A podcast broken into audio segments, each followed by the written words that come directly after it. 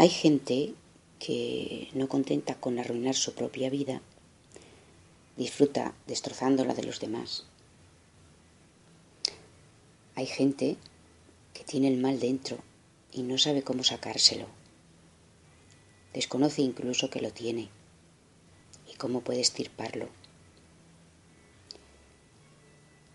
Sin embargo, con el propio deseo de cambiar, sin más historias ni pormenores, sin más estudios, ni procesos, ni religión, ni sacrificios, y sin dilación alguna, podemos cambiar. Solo es desear cambiar el dolor, ese dolor interno que nos mueve a la ira, al rencor, a la tristeza, y elegir desde ese instante la alegría y el amor.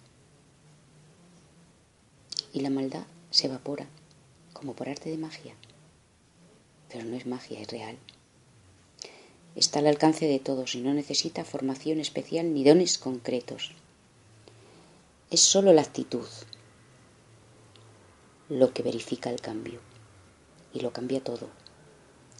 Solo hay que darse cuenta un día de que hacer las cosas mal nos hace daño principalmente a nosotros. Sentirnos incómodos y molestos con ese mal que nos corroe y buscar la manera de liberarnos de él es la clave. Y esa manera no es otra que procurar el bien a los demás, a la naturaleza, incluso a las cosas, lo que generará de inmediato un estado de bienestar profundo y casi permanente.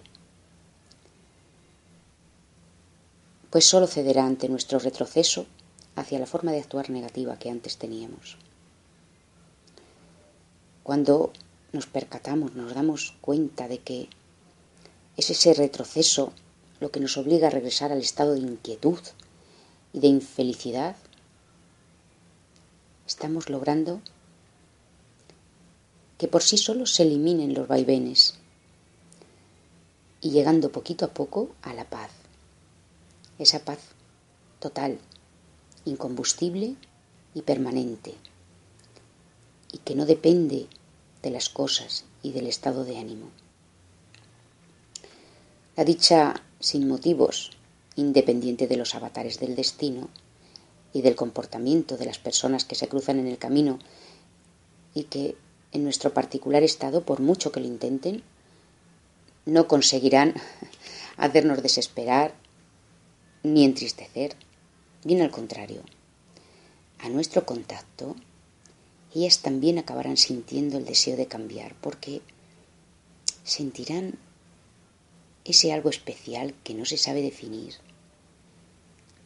Sentirán la luz, una luz distinta en nuestros ojos, en nuestra forma de actuar.